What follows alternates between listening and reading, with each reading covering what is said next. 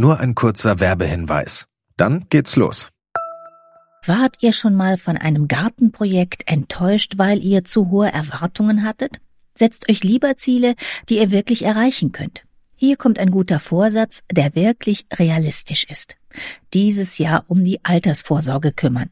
Mit Clark könnt ihr euch ganz einfach dazu beraten lassen.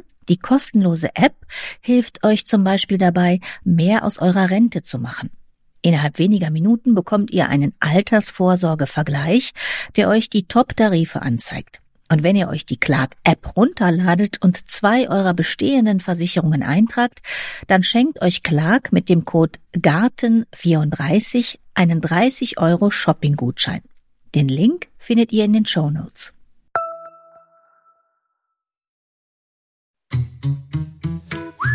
Gartenradio mitten im Grünen. Es waren einmal zwei Schwestern, die lebten in einem wunderschönen Park. Maria die Ältere war Malerin und Pflanzenliebhaberin und mit ihrem künstlerischen Gespür schuf sie ein Gelände voller Atmosphäre. Heiterkeit sollte der Park ausstrahlen, auch im Winter. Mehr Winterswing statt Winterblues. Ja, was sich da anhört wie ein Märchen, das gibt es wirklich. Die Schwestern sind zwar schon vor über 20 Jahren gestorben, den Park aber, das Arboretum Park Herle in Bonn-Oberkassel, den gibt's noch. Denn noch zu Lebzeiten gründeten die beiden eine Stiftung, um diese besondere Gartenatmosphäre zu erhalten und auch weiterzuentwickeln.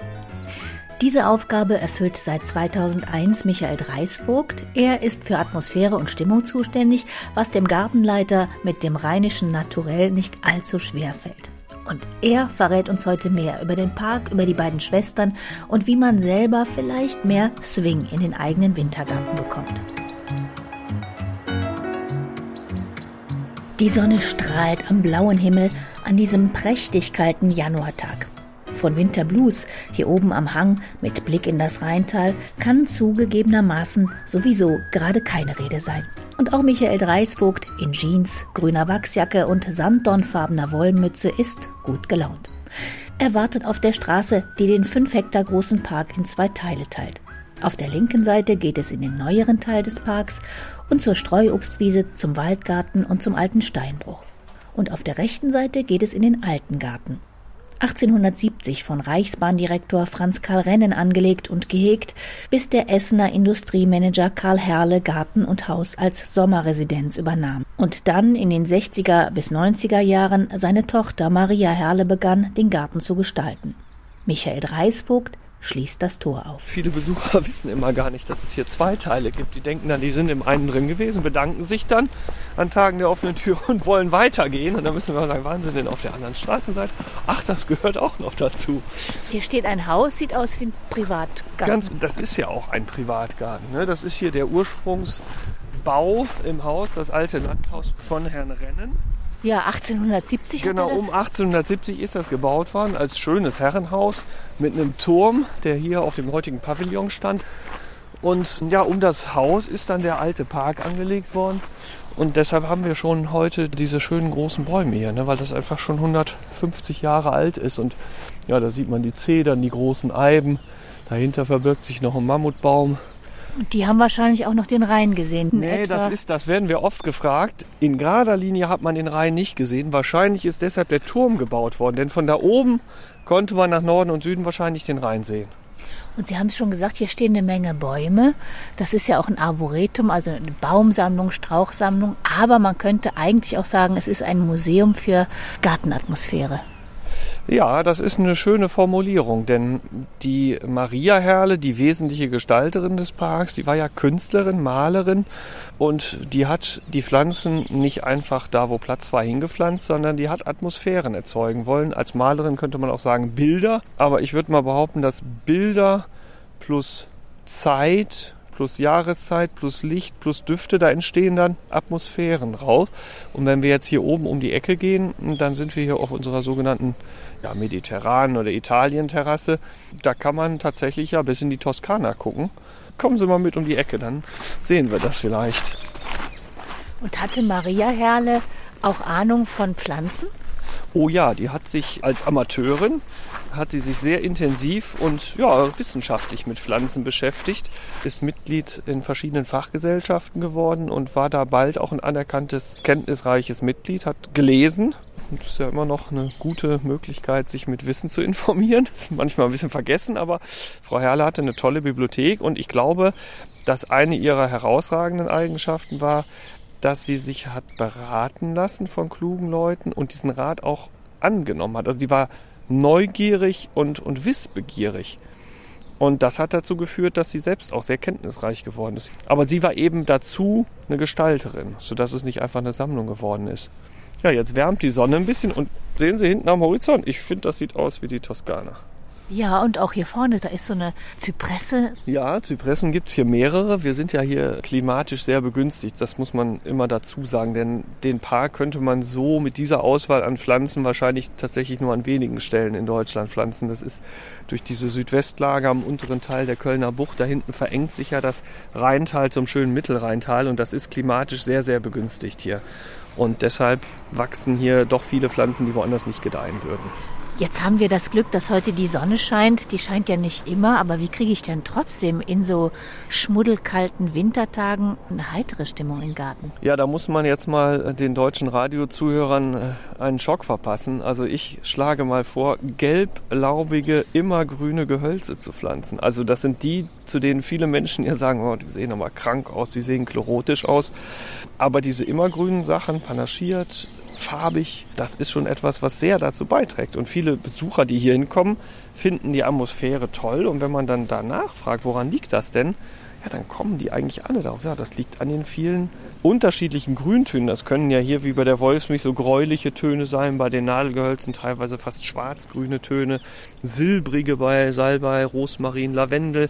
Aber es geht auch viel ins Richtung heitere Gelb, grünlich-gelb, so ein Frühlingsgelb, Primelgelb. Das funktioniert, wenn man das nicht massiert einsetzt, aber punktuell so da reinmischt. Das macht was Fröhliches, was Helles, Licht in den dunklen Stunden und ich glaube, das ist schon ein ganz wichtiger Aspekt. Wenn Sie Lust haben, wir sind ja nur eine kleine Gruppe zu zweit, dann würde ich Sie mal mit aufs Dach nehmen. Das geht natürlich bei Führungen nicht, aber das ist so ein besonderer Blick von da oben. Und dann können Sie sich auch vorstellen, dass man zwei Geschosse höher den Rhein hat sehen können. Da gehen wir mal rein. Das ist ja hier vermietet, aber die Kanzlei lässt uns da bestimmt ins Haus. Die Kanzlei lässt uns. Und so steigen wir nach oben, auf die Dachterrasse. Wow. Das ist natürlich schon was Besonderes. Ein bisschen glatt hier, Vorsicht. Wir stehen jetzt oberhalb des Pavillons und wir müssen uns jetzt vorstellen, dass wir hier noch zwei Geschosse höher standen. Und dann kann man sich vorstellen, dass man da hinten irgendwo den Rhein sehen konnte. Und das war natürlich ein markantes Gebäude. Und der erste Besitzer, der Herr Renn, der war Präsident der Rheinischen Eisenbahngesellschaft. Der war zu Wohlstand gekommen und hatte diesen kleine Kuppe hier auf dem Büchel. Das Büchel heißt Hügel. Hat er sich hier gekauft und hat dann eben die alten Bäume pflanzen lassen. Da sieht man die Riesentuja, den runden Mammutbaum, die schönen Zedern, dazwischen der kahle, das ist ein Ginkgo, Blutbuche, Platane, Hängebuche. Das waren so die klassischen Gehölze einer Parkanlage des 19. Jahrhunderts. Und wenn wir mal vorne ans Geländer treten, sieht man jetzt hier vorne schön die verschiedenen Farben. Hier sieht man das doch schon. Ne? Die verschiedenen Grüntöne, Salbei, Wacholder, Zypressen, Rosen dazwischen für den Sommer, mediterrane Euphorbien.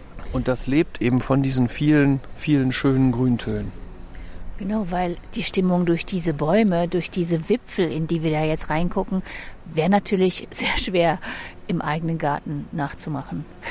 Naja, das hängt immer von der Größe des Gartens ab. Ich werde ja immer beneidet, das kann ich auch verstehen. Ich habe ja privat auch nicht so einen großen Garten, dass ich hier so viel Platz habe. Aber wenn ich jetzt mal ehrlich bin, würde ich am liebsten noch mal 10 Hektar mehr haben. Denn ich kann hier keinen großen Baum mehr einplanen, es sei denn, einer der Altbäume würde verloren gehen. Ne? Wir haben hier vorne mal einen großen Baum verloren, da ging dann was Neues. Aber wenn ich dann von Parkanlagen höre, die 500 Hektar haben, da kann man als Pflanzensammler mit dem entsprechenden Personal und Budget natürlich noch mehr machen. Aber darum geht es hier ja gar nicht. Wir wollen ja gar keine vollständige Sammlung haben, sondern wir wollen Atmosphären haben.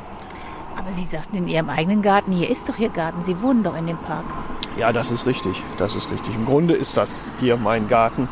Ich bin jetzt seit 20 Jahren hier und kenne den Garten auch relativ gut natürlich. Gerade weil man auch früh morgens, spät abends, nachts bei verschiedenen Windgeschwindigkeiten, bei verschiedenen Schneehöhen, bei verschiedenen Temperaturen bin ich hier natürlich viel rumgelaufen und habe viel auch gearbeitet. An den Anfangsjahren hatte ich nur zwei einfache Hilfsgärtner, da habe ich noch ganz viel selbst praktisch auch gearbeitet. Das hat sich natürlich jetzt im Laufe der Jahre geändert. Sie kennen das ja eigentlich noch viel länger, weil Sie sind ja so ein richtiger rheinischer Junge. Sie sind hier Luftlinie, glaube ich, 16 Kilometer geboren und waren als Kind schon hier. Ist Ihnen da schon aufgefallen, dass das hier eine besondere Stimmung ist? Nein, ich habe den Park in den 90er Jahren kennengelernt. Ich bin zu den Staudenfreunden in Bonn gekommen, durch Zufall. Als jüngstes Mitglied? Als jüngstes männliches Mitglied bin ich, glaube ich, heute immer noch. Wie alt waren Sie da? Unter 20, 18. Ich hatte zum ersten Treffen konnte ich gerade mit meinem ersten kleinen Autochen fahren. Das waren da überwiegend ältere Damen, die sich sehr gefreut haben, dass ein junger Mann kam, aus verschiedenen Gründen. Unter anderem konnte ich denen im eigenen Garten helfen. Bin dann immer rumgefahren von Kaffee trinken zu Kaffee trinken und habe ganz, ganz viel dafür bekommen. Also ich habe ganz viel gelernt von diesen erfahrenen Gärtnerinnen und das ist ja auch heute noch so. Viele von den Privatpersonen, die sich über Jahrzehnte mit Pflanzen beschäftigen, die haben ja ein Detailwissen, was man einem Profigärtner gar nicht abverlangen kann, weil der gar nicht die Zeit dazu hat, sich so zu beschäftigen. Und ja, ich habe Ableger bekommen, ich habe Hinweise, Kataloge von Gärtnereien bekommen. Und da habe ich sehr von profitiert. Und im Rahmen dieser Besuche war ich auch in Park Herle, weil Maria Herle dort eben auch Mitglied war. Und ich habe dann später im Studium hier mal Unkraut gejätet in den Ferien, als ich meine Eltern besucht habe. Habe aber natürlich nie darüber nachgedacht, dass ich mal hier langfristig wirklich arbeiten und leben würde. Also Maria Herle hat ja mit ihrer Schwester Regine hier gewohnt. Wie waren die beiden so? Die Maria Herle habe ich nicht mehr richtig kennengelernt. Ich erinnere mich, dass ich mal bei einer Führung war, wo uns eine Dame mit Stock geführt hat. Und das wurde mir dann nachher erzählt, dass, dass Maria Herle in ihrem letzten Lebensjahr mit Stock durch den Garten gegangen ist. Das muss kurz vor ihrem Tod gewesen sein. Die ist 1996 gestorben. Und die äh, Regina Herle habe ich dann näher kennengelernt. Ich habe als Student äh, hier die Aufgabe bekommen, die Bäume alle zu vermessen. Es gab also einen Plan, das sehen wir von hier aus Vogelperspektive ganz gut. Da waren die Geländer, die Mauern, die Wege eingezeichnet, aber keine einzige Pflanze. Und ich habe dann mit einem Nachbarn und später auch mal mit meinem Vater haben wir hier mit Zollstock und Maßband mit XY-Koordinaten ausgehend von den geraden Wegen und Linien haben wir alle Gehölze vom Lavendel bis zum Mammutbaum alle eingemessen. Das sind also über 1000 Gehölze auf dieser Straßenseite und ich glaube knapp 1000 auf der anderen gewesen. Und das war noch zu Lebzeiten von Regina Herde. Da war der Park schon eine Stiftung. Und in dieser Zeit, im Spätsommer, Herbst, Frühherbst 2000, ist dann Regina Herle krank geworden und relativ plötzlich verstorben. Und warum war den beiden so wichtig, dass das hier eine Stiftung wird, dass dieser Park bewahrt wird? Naja, wenn Sie sich hier umschauen und heute in die höchst aktuelle Grundsteuerabgabeformulare schauen, dann wissen Sie, was solche Quadratmeter hier kosten. Und äh, der Ausblick hier, das wäre natürlich für einen Investor äh, ein tolles Grundstück, um es zu bebauen. Und da die beiden Damen ja keine Kinder hatten, haben die sich früh langfristig Gedanken gemacht. Und ich denke, die hatten Angst um die Zukunft dieses Geländes. Angst ist vielleicht übertrieben. Die hatten Sorgen. Und dann haben sie auf Englandreisen den National Trust kennengelernt, haben dortige über Jahrhunderte alte Parkanlagen kennengelernt. Und ich nehme an, dass aus dieser Kombination Sorge um die Zukunft und das Beispiel von funktionierenden Einrichtungen, dass da dieser Gedanke kam. Und die hatten natürlich das Glück, dass sie auch das Geld hatten vom Vater geerbt und sorgsam behütet. Als schwäbische Familie gibt man das ja nicht so schnell aus wie vielleicht eine rheinische Frohnatur. Die hatten die Möglichkeiten, das so zu erhalten. Und die beiden Schwestern haben ja schon sehr früh angefangen, den Garten für öffentliche Führung, also für Gartenpforten zu öffnen. Das ist ich versuche das nochmal irgendwann zu recherchieren. Es kann sein, dass die einer der ersten in Deutschland waren, die dieses englische Prinzip des offenen Privatgartens übernommen haben. Die wollten nicht auf ihrem Schatz sitzen. Die wollten anderen Menschen damit eine Freude machen. Jetzt sind diese Bäume natürlich ganz, ganz wichtig für die Atmosphäre. Aber wenn ich durch den Garten gehe, gucke ich natürlich auch nach unten ist ja viel zu entdecken. Sollen wir uns das mal angucken? das mal machen wir gerne. Das machen wir gerne. Und das Schöne ist, für mich das Schöne ist und für den Park glaube ich heute auch, dass Frau Herle, obwohl das ja ein Arboretum genanntes Gelände ist, ähm, das Wort Park steckt noch mit drin, also die Gestaltung, der Gestaltungswille. Frau Herle war eine Gärtnerin, die von der kleinen Zwiebelpflanze bis zum Mammutbaum alles geschätzt hat. Die hat also immer schon besondere Stauden, besondere Bodendecker, besondere kleine Gehölze, also Sträucher, und besondere Bäume gepflanzt. Und ähm, das macht vielleicht den Park heute auch aus, dass es kein Staudengarten ist, kein Arboretum, sondern im Grunde alles umfasst, was interessant ist. Vielleicht mit der Ausnahme von vielen Einjährigen, da haben wir nicht so viel. Aber diese, ja, die Verschiedenhaftigkeit und die Vielfalt auf relativ kleiner Fläche, die ist halt das Besondere. Wir gucken mal runter. So machen wir das. Wir gehen wieder runter, einmal rum um das Haus und werfen noch schnell einen Blick in die rheinische Toskana. Und dann geht es abwärts auf einer Natursteintreppe, über der ein Wacholder mit leuchtend hellblauen Beeren ein stimmungsvolles grünes Gewölbe formt. Ja, das ist hier schon so ein bisschen romantisch und das ist natürlich eine Entwicklung. Das ist ein flachwachsender Wacholder, keine besondere Pflanze, die Sorte Grey Owl, die graue Eule. Ungewöhnlicher Farbton, so ein helles, graues Blau. War eine kleine Pflanze. Frau Herrl hat immer kleine Dinger gepflanzt. Da war nicht abzusehen, dass der mal hier so ein Gewölbe macht. Aber im Laufe der Jahre, durch gezielten Rückschnitt, ist dieser Torbogen drauf entstanden, der dann hier nach Italien führt. Also wir gehen ja jetzt einen Hang runter, auf, wieder auf einem Kiesweg und rechts sind alles dann Mauern, ein gelbes Farbenmeer. Ja, das ist der wunderbare Winterjasmin, der an dieser, ja zum Teil ja zweieinhalb Meter, drei Meter hohen Mauer die Gelegenheit hat, herunterzuhängen. Und das ist also jedes Jahr im Januar, Februar, immer dann, wenn das Wetter das zulässt, eine tolle Sache. Also gelben Winterjasmin kann wirklich jeder in seinem Garten, sogar auf dem Balkon nachmachen. Ja, auf jeden ne? Fall. Das ist wirklich eine gute Laune-Pflanze. Das ist so ein schönes, helles Gelb, ein leuchtendes Gelb. Ne, da kann man schon sehr viel Freude dran haben. Und was macht der hier? Der Baum, der hat ganz viele Stacheln an der Rinde. Das, das ist ein Baum, der sich gegen Fraßfeinde schützt. Und zwar sehr wirkungsvoll. Das ist die Gledicie, der Lederhülsenbaum aus Nordamerika, der hier am Stamm solche starken, verzweigten, ja, bis zu 30 Zentimeter langen Dornen entwickelt, die wir hier im unteren Bereich tatsächlich abgeschnitten haben, damit wir nicht irgendwelche Besucher hier mit der, mit der Backe da dran hängen bleiben. Aber nach oben hin kann das stehen bleiben und sieht natürlich toll aus. Wie ein Baum in der Ritterrüstung. Ja, das ist Ja. fantastisch. Das ist eine individuelle Ausprägung. Es gibt diese äh, Lederhülsenbäume heute auch als Selektionen aus der Natur ohne Dornen. Das ist ein ganz beliebter Straßenbaum. Aber an Radwegen können sie sowas natürlich nicht pflanzen, ne, wenn der bis hier unten bedornt ist.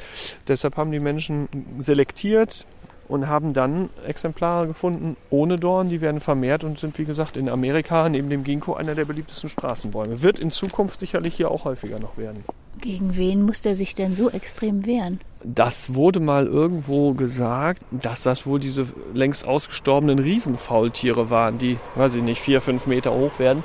Ob das stimmt, weiß ich nicht, aber es wäre eine plausible Erklärung. Das Riesenfaultier. Habe ich hier lange nicht mehr gesehen. Wir lassen die wehrhafte Gledicie, die auf ihre Weise auch für Heiterkeit sorgt, hinter uns und schon sind wir bei der nächsten Atmosphärentankstelle.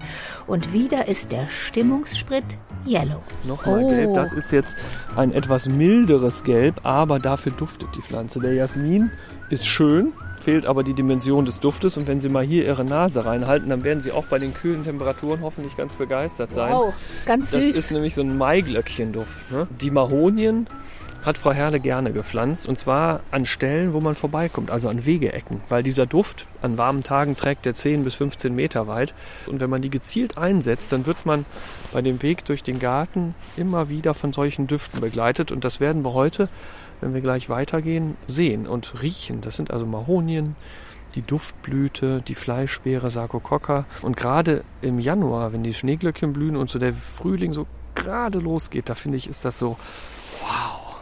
Da ist doch Frühling, das ist ja nicht mehr Winter. Und deshalb habe ich so einen Spaß an diesen duftenden Pflanzen.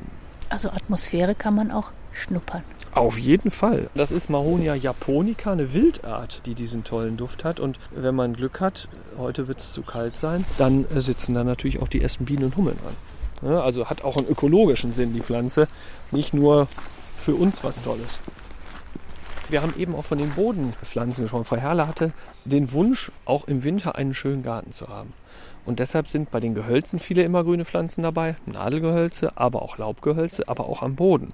Da gehört hier der wunderbare italienische Aaronstab dabei, die immergrünen Herbstalpenveilchen, die dieses tolle Laub haben. Und man kann sich eigentlich, wenn man hier gerade hinguckt, kaum noch vorstellen, dass dann im Sommer noch was dazukommt, weil es ist ja alles schon voll. Ja, das Aber hätte ich jetzt kommt gefragt. Im, es ja, kommt weil das im Sommer noch was dazu. Ne, das sind eben viele Stauden dabei, die noch da rauskommen, die jetzt eingezogen sind. Aber das Gerüst, die Basis, die ist das ganze Jahr über da. Und hier stehen wir jetzt gerade einem Riesenbaum und darunter, da flattert im Wind, sind das Blätter? Die Fruchtstände sind das. Das ist eine einheimische Staude und zwar der sogenannte Silbertaler. Den kennen viele als zweijährige Staude mit den etwas rundlichen papierartigen Früchten. Und die dauerhafte Art, das ist Lunaria rediviva, also die wiederkehrende. Die Staude ist eine heimische Staude, die nicht viele Menschen kennen, die aber wunderbar ist. Und das hier an der Stelle, wo wir hier stehen, das ist der Ursprungsort. Da haben vor 20 Jahren, als ich hier anfing, stand da schon eine Gruppe, die muss Frau Herrle hier gepflanzt haben, unter den Wurzeldruck und dem Schattendruck einer 150-jährigen Zeder und einer fast genauso alten Eibe. Da steht die. Ohne Bewässerung, ohne alles funktionierte das. Und das sind natürlich Pflanzen, auf die man gucken soll und sagen, Mensch, die hat Potenzial, die kann mehr. Und dann haben wir Ableger gemacht, die lässt sich aussäen, die sät sich auch selber aus, kann man teilen. Und dann wandert das jetzt so als silbernes Fruchtband den Winter über durch den Park, wird von der schrägen Sonne angeleuchtet und ja, eine tolle Pflanze, ganz einfach, einheimisch in der Eifel und im Westerwald. Die trägt natürlich jetzt ganz wesentlich dazu bei, dass hier eine besondere Atmosphäre entsteht. Wenn man die aus pflegerischen Gründen schon im Herbst abgeschnitten hätte, dann würde jetzt was fehlen. Ne? Die machen das Licht sichtbar. Fast weiß wirken die da hinten im Gegenlicht. Feenhaft. Ja, hier duftet es nochmal ein Seidelbass aus dem Himalaya. Eine wunderbare Pflanze mit einem ganz intensiven Duft. Oder ist dem zu kalt zum Riechen? Nee, ich konnte nur nicht aufhören zu schnuppern. Oh ja, der hat einen tollen, ja. Ist eigentlich ein sehr giftiger Duft, aber auch extrem schön. Und das ist eigentlich ein Wunder, dass die hier so gut wächst, weil die gilt als nicht so richtig winterhart. Aber hier unten ist natürlich wieder ein besonders geschützter Standort. Aber riechen ist ja nicht giftig an der Pflanze, Doch. oder? Echt? Doch, ähm, Ich habe einen ich hab- ordentlichen Zug jetzt. Ja, ja, das werden sie überstehen. Der Professor Kiermeier in Weinstefan, der hat sich äh, Seidelbastma, da sprach er wahrscheinlich von Daphne mecereum, der einheimischen Art, über Nacht in eine Vase ins Schlafzimmer gestellt und der hatte am nächsten Tag Kopfschmerzen, wie er berichtete. Der hat immer gerne mit giftigen Pflanzen experimentiert, um nicht nur das Gelesene wiederzugeben, sondern das eigene. Also insofern, das ist schon äh, ernst zu nehmen, dass der giftig ist. Ja, ein, sicherlich eines der größten Exemplare in Deutschland hier. Daphne bolua, Jacqueline Postil von der Baumschule Hilja. Und Sie haben gerade schon gesagt, Sie haben im Studium hier gearbeitet. Sie haben dann erst Gärtnerausbildung gemacht und dann studiert Landschaftsarchitektur in Weinstefan. Und da war es dann eigentlich ein Zufall, der Sie wieder hierhin gespült hat, oder? Ja, das war in der Tat Zufall. Im Nachhinein sieht das immer so wie so ein geradliniger Weg aus, aber nach vorne gucken kann man ja nicht. Und hier im Vorstand der Stiftung, Frau Herde hatte das so eingerichtet, dass Fachleute im Vorstand sind. Das war ihr ganz wichtig. Und eines dieser Mitglieder war der Herr Dr. Dume, der war Betreuer einer Arbeit bei mir an der Universität in Weinstefan. Und der sagte eines Tages, er kann am Wochenende unseren Termin nicht wahrnehmen. Ich möge doch was anderes machen. Und dann hat er gesagt, er fährt nach Oberkassel. Und da Herr Dume nur wegen Bäumen unterwegs war, habe ich gesagt, dann bestellen Sie doch Frau Herde schöne Grüße. Und dann ist der natürlich aus allen Latschen gekippt. Ja, wie, wie kennen Sie? Ja, ich sage, ich wohne da in der Nähe und meine Eltern wohnen da und ich, ich kenne das gut da. Und dann suchten die nach der nächsten Vorstandssitzung eine preiswerte Arbeitskraft, um die Bäume alle zu vermessen. Eine studentische Hilfskraft, ja. Und die war dann schnell gefunden. Und so bin ich dann hier intensiver in den Park gekommen habe dann eine offensichtlich nicht zu hohe Rechnung gestellt und der Stiftungsvorstand hat dann nach dem ja doch relativ plötzlichen Tod von Regina Herle im Herbst, im Winter 2000 mit mir gesprochen und wir sind uns einig geworden, dass wir das hier gemeinsam weiterentwickeln wollen und ja, das ist vor 22 Jahren, glaube ich, gewesen. Jetzt müssen wir hoch. Wir müssen wieder hoch, denn gleich ist elf. Und da hat Michael Dreisvogt den drei Gärtnern und dem etwa ein Dutzend ehrenamtlichen Helferinnen und Helfern eine Führung durch den Park versprochen. Es geht also wieder zurück. Vorbei an dem rosa blühenden, aber giftigen Seidelbast, an der glitzernden Lunaria, vorbei an der duftenden japanischen Mahonie und an der gelbstrahlenden, jasminbedeckten Mauer. Und beinahe hätte ich ein versteckt liegendes Haus am Rand des Parks übersehen. Die beiden Damen haben hier diesen Bungalow noch gebaut. Da haben die dann gelebt. Der ist gut versteckt. Die waren ja sehr zurückhaltend und bescheiden. Die wollten nicht zeigen, dass sie ein tolles Haus haben oder eine tolle Kunstsammlung, sondern die haben sich sehr bescheiden verhalten und haben das hier so in den Hang integriert. Und dieses Haus ist heute die Dienstwohnung von Michael Dreisvogt und seiner Familie. Homeoffice ist für ihn also Standard. Wenn man dann in so einem Park voller Atmosphäre wohnt, schlägt sich das auch in der Familie nieder. Ich sage jetzt nicht, dass sie sich nie streiten, aber merkt man da was? Also ich glaube, dass ich schon über die Pflanzen und über den Umgang mit Natur eine, ja, ich würde mal sagen, relativ große Gelassenheit mitbringe. Wenn man solche Rückschläge wie sterbende Bäume und sterbende Lieblingspflanzen oft genug erlebt hat, dann wirft einen so leicht nichts mehr aus der Bahn, würde ich mal sagen. Aber natürlich, bei uns wird genauso gestritten wie woanders auch.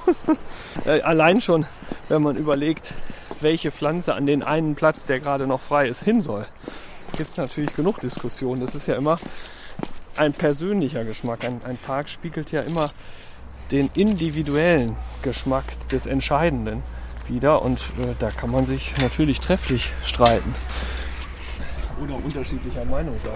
Auf der Straße, die den Park in den alten und in den neuen Teil unterteilt, stoßen wir auf die schon wartende Gruppe. Sind denn dann alle da? Nee, die anderen Damen, die fehlen noch, ne? Ja, drei Stück.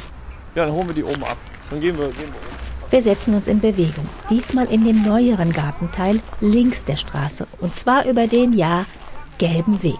Ein gerader Weg mit dunklem Kies, an dessen Rand Maria Herle vor allem wieder Pflanzen mit gelb-grünem Laub gesetzt hat. Die Farbe der Frühblüher, die der Gruppe am Ziel allerdings gute Laune macht, ist diesmal nicht gelb, sondern weiß. Wir machen doch seit einigen Jahren immer schon so einen Schneeglöckchen-Rundgang, weil das natürlich ein schönes Thema ist zum Jahresauftakt. Und das eine Schneeglöckchen, vor dem wir da stehen, was natürlich äh, genauso aussieht wie alle anderen auch, das ist ein gefülltes Schneeglöckchen.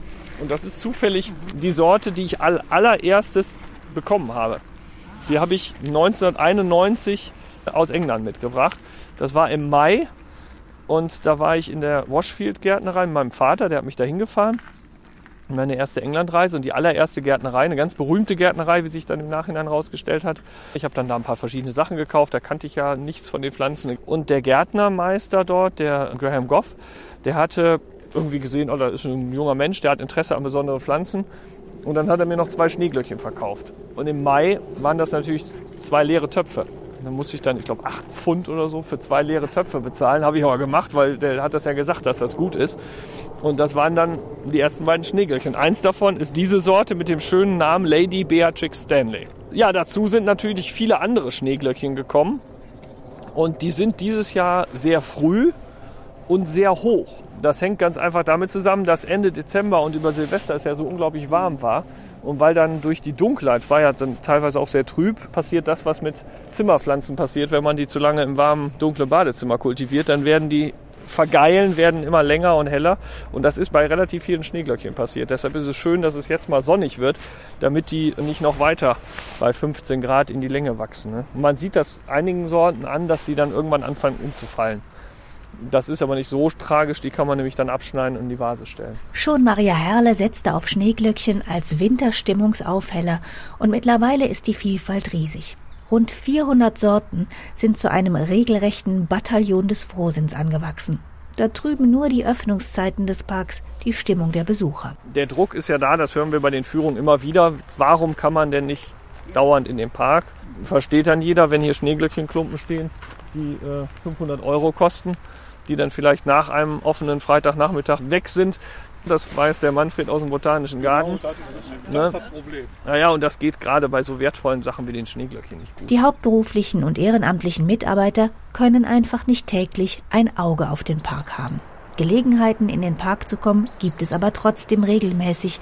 Bei den Tagen der offenen Gartenpforten, bei den offenen Führungen und als Gruppe kann man sich auch zu einer Extraführung anmelden. Und schon bald, erzählt der Gartenleiter seinen Helfern, gibt's noch mehr zu sehen. Wir haben 22 im November eine Förderung bekommen von der Nordrhein-Westfalen-Stiftung. Und das wissen eben noch gar nicht alle. Das ist immer relativ. Der Elon Musk und Bill Gates, die würden schmunzeln. Aber für uns sind 100.000 Euro viel Geld. Wow. Und damit soll unter anderem ein neuer Parkteil gestaltet werden. Und zwar so, dass dem künstlerischen Fingerabdruck von Maria Herle, aber auch dem Klimawandel Rechnung getragen wird. Es ist ja ein sehr sonniger Hang und der wird so bepflanzt werden, dass wir möglichst ohne langfristige Bewässerung da auskommen werden. Und der zweite Aspekt ist das Thema Artenschutz. Der Teil des Gartens wird deutlich mehr einheimische Pflanzen enthalten. Wir werden aber dennoch bewährte und auch neue fremdländische Pflanzen dazu pflanzen. Und das, was die Idee ist, die wir dann noch umsetzen müssen in der genauen Planung, ist aber, dass das nicht ein Biotop wird, sondern dass es nachher aussieht wie ein gestalteter Garten. Um auch zu zeigen, man kann auch mit einem Spektrum an einheimischen Pflanzen einen schönen Garten machen. Ne, denn der soll sich von der Gestaltung her im Idealfall, ohne dass man die Grenze sieht, unmittelbar hier an die bestehenden Rosenbach-Holderbeete anschließen. In Kombination mit der Idee des wenig Wässerns ist das dann vielleicht wirklich ein Modellgarten, wo man sagen kann, ja, in so eine Richtung könnte man gehen, wenn man einen sinnvollen Garten auch im privaten Bereich umsetzen will.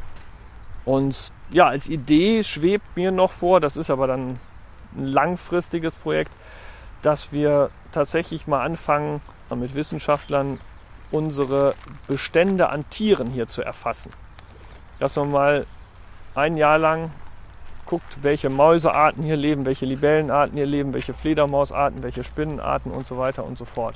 Um mal zu gucken, was denn mit unseren exotischen Pflanzen ist. Weil es gibt immer noch die Hinweise darauf, dass diese ganzen exotischen Pflanzen ja alle Mist sind und dass wir also nur noch einheimische Pflanzen verwenden sollen. Da bin ich also ein großer Gegner davon und würde also gerne analog zu ähnlichen oder gleichen Untersuchungen, die in England gemacht worden sind, auch nachweisen, dass auch in Bonn die Insekten sehr wohl auf Mittelmeer, kalifornischen oder spanischen oder chinesischen Pflanzen sitzen. Wenn natürlich das Ergebnis rauskommt, dass wir hier keine Insekten haben, weil wir zu viele chinesische Pflanzen haben, wäre das natürlich unschön. Nach circa einer Stunde, in der der Gartenleiter über Schneeglöckchen und die Zukunft des Parks gesprochen hat, zerstreut sich die Gruppe. Es ist zwar sonnig, aber eiskalt und die Füße werden zu Eisklumpen. Normalerweise können seine Führungen deutlich länger dauern. Die Führung, mit der ich am längsten hier rumgelaufen bin, das war eine Delegation der britischen Fahnengesellschaft. Die waren zu einem Besuch hier im September. Mit einigen bin ich hier sechs, sieben Stunden durch den Park gelaufen und wir haben natürlich vor jedem dieser alten Fahne sind wir stehen geblieben, auf die Knie gegangen, haben dem gehuldigt und wir stehen ja hier vor so einem Exemplar. Ein steriler Farn, der im 19. Jahrhundert entdeckt wurde. Das heißt, das ist eine Pflanze, die ist genauso alt wie unser großer Mammutbaum ist aber nur 40, 50 Zentimeter hoch. Aber das ist ein Individuum, was irgendein Gärtner im 19. Jahrhundert schon mal in der Hand gehabt hat und die hat dann irgendwann über nette Freunde und Kontakte aus der Fahrgesellschaft den Weg nach Oberkassel gefunden. Und das ist doch toll. Und toll ist auch, dass Michael Dreisvogt jede einzelne Pflanze im Park persönlich samt ihrer Zuwanderungsgeschichte kennt. Wir beide wollen uns noch den Rest des Arboretums ansehen, den Waldpark, die Obstwiese und den alten Steinbruch, der sich mit Wasser gefüllt und zu einem kreisrunden, fast schwarzen See gewandelt hat. Auf der gegenüberliegenden Seite am Steilhang sehen wir etwas Buntes fliegen. Da hinten ist der Eisvogel. Oh ja. Da fliegt er. Sehen Sie? Ja. Das sind so die kleinen Glücksmomente, die sieht man ja nicht immer. Den kann man leider auch nicht dressieren, sonst würde ich den ja bei jeder Führung hier vorfliegen lassen. Er hat Gott sei Dank so blaues Gefieder, das so glänzt. Blau und orange, genau. Jetzt hat er sich in den Rhododendron versteckt. Wir haben extra ein paar Stöcke für den hier aufgebaut, weil er so wenig Sitzmöglichkeiten hier hat. Und ähm, wir haben vor 20 Jahren hier tatsächlich, weil wir den hier beobachtet haben, da gab es keine Fische im Wasser, weil sich die Wasserqualität, die war so schlecht durch starken Algenwuchs. Es war alles mit Schilf zugewachsen und im Herbst ist das dann umgekippt immer das Wasser und es sind die Fische gestorben und der Eisvogel hatte also nur Insekten zu fressen. Und dann haben wir Modalisien eingesetzt und durch Entnahme des Schilfs. Und äh, ja, jetzt hat er was zu fressen hier. Modalisien sind auch Fische. Das sind kleine einheimische Fische, genau. Man glaubt eigentlich nicht, dass man auf dem Stadtgebiet der Stadt Bonn ist. Ne? Ist ja keine kleine Stadt, aber wir liegen natürlich hier auch ganz am Rand. Und äh, da oben äh, ist das Naturschutzgebiet, ändert mit den Steinbrüchen, mit den alten. Das ist eine, eine tolle Kulturlandschaft, die hier entstanden ist. Die Steinbrüche waren früher der Albtraum der Naturschützer. Die dachten, jetzt Siebengebirge wird alles platt gemacht und dann wurde es unter Schutz gestellt. Und heute sind das die wertvollsten Standorte. Ne? Da brütet der Wanderfalke, der Uhu. Ja, da fliegt der Slitzer im Blick wieder. Ja, ein Fisch. Ja, wenn wir Glück haben, wenn wir jetzt ja eine Minute stehen bleiben, taucht der runter. Der hat ja Bombenblick heute. Der kann ja alles genau sehen. Und da sind sehr viele Modalisien drin. Jetzt guckt er nach unten. Wir warten noch eine Weile, aber der Eisvogel will sich beim Fischen wohl nicht in die Karten gucken lassen. Und so gehen wir als letztes noch zu dem neuesten Teil des Gartens. Das ist eine ganz tolle Hanglage. Das Grundstück haben wir erst vor einigen Jahren gekauft. Davor habe ich 17 Jahre lang, 17 Jahre lang den Besitzer dieses Grundstücks angerufen und gesagt, bitte, bitte verkaufen Sie uns doch dieses brachliegende Grundstück, was Sie nicht brauchen. Für uns wäre das eine tolle Sache. Es war nämlich ein Streifen, so ein typischer Erbstreifen. Der lag aber als Insel in unserem Grundstück. Und nach 17 Jahren hat er gesagt, Herr Dreisfuchs, Sie ist schon wieder am Telefon. Wissen Sie was? Ich verkaufe es Ihnen. Und dann haben wir es bekommen. Und dann haben wir überlegt, was wir machen. Dann, ja, über Jahre die Idee entwickelt, was machen wir damit. Und hatten aber einfach kein Geld, um das umzusetzen. Und dann kam die Idee, mit der Nordrhein-Westfalen-Stiftung und dann haben wir das gemeinsam überlegt, entwickelt und ja, und jetzt dürfen wir da was bauen. Und für dieses Stück selber, welche Atmosphäre stellen Sie sich da vor? Das wird grasig, leicht, luftig, mit ein paar Schwerpunkten und klassisch für den Park Herle ein paar aufstrebenden Säulen. Erhaben soll das werden. Das soll ein sehr reichhaltiger, schöner Ort werden, der die Menschen berührt. Dass man sagt, Mensch, ja, so könnte ich das eigentlich auch machen bei mir. Sowas, warum mache ich das nicht mit meinen wertvollen Quadratmetern zu Hause? Warum liegt da nur Kies rum oder warum steht da die Pflanze, die gerade im Supermarkt am billigsten war? Und warum mache ich nicht was Schönes und zwar nicht nur für mich, sondern für die Welt? Ich denke, das, das wäre die Idee dieses Modellgartens, dass der genossen werden kann, aber dass der auch anregt und motiviert.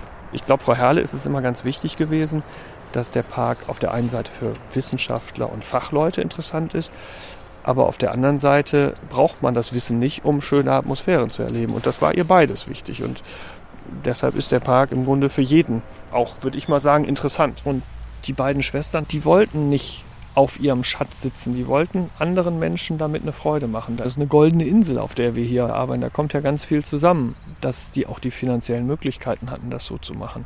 Das ist heute schwieriger geworden, weil wir natürlich mehr Personal haben, die Kosten steigen. Und früher gab es freien Eintritt und dann haben wir irgendwann mal angefangen, ganz behutsam um eine Spende zu bitten, wer denn wollte, weil manche Leute gefragt haben, können wir nicht was spenden? Dann stecken sie es in meinen Hut, ich habe da gar nichts. Und inzwischen ist das ein Bestandteil der Führung, dass wir auch sagen, diese Anlage, das ist Kultur, das ist Gartenkultur und Kultur kostet. Die bringt ganz viel fürs Herz, aber nichts fürs Portemonnaie. Das ist kein Unterschied zu Theater oder Oper, das kostet. Und ohne die beiden Damen und die Basis der Stiftung wäre das gar nicht möglich gewesen. Also die haben da schon was Tolles hinterlassen an einem tollen Ort.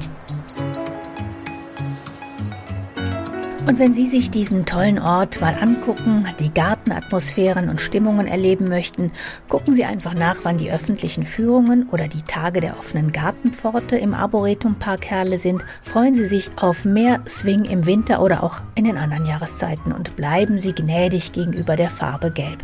Den Kontakt gibt's wie immer auf der Seite auf gartenradio.fm und da gibt's auch ein paar Bilder von lichtgleißender Lunaria, von duftender Mahonie und auch von der sanddornfarbenen Wollmütze von Michael Dreisvogt. Ich sage Dankeschön fürs Zuhören. Herzlichen Dank allen Unterstützern und Unterstützerinnen. Mein Name ist Heike Sikoni. Machen Sie es gut.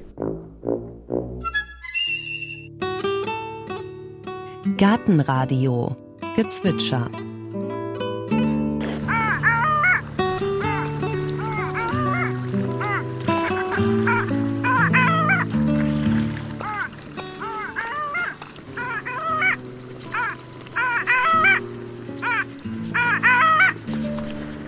Das war die Eisente. Gartenradio Ausblick. Dann nehmen wir mal ganz praktisch die Wege unter die Lupe, denn jetzt im Winter sind viele Gärten kahl, jedenfalls kahler als sonst und damit auch übersichtlicher. Und da gibt uns Gärtner Janek Weber eine ganze Reihe von Tipps für die Form, für die Bepflanzung und auch für die Funktion mit auf den Weg. All das muss natürlich letztlich auch ein Stück weit zum Stil des Gartens passen.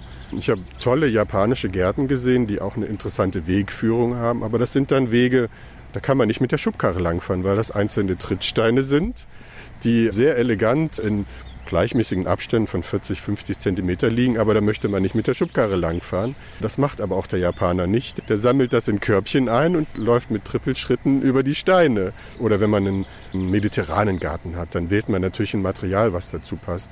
Entweder Sandstein oder äh, Terrakotta als Bodenbelag. Ich würde mit den Materialien so nah wie möglich an der Grundidee des Gartens bleiben. Dafür muss man natürlich erstmal eine Grundidee haben. Und danach würde ich das Material wählen.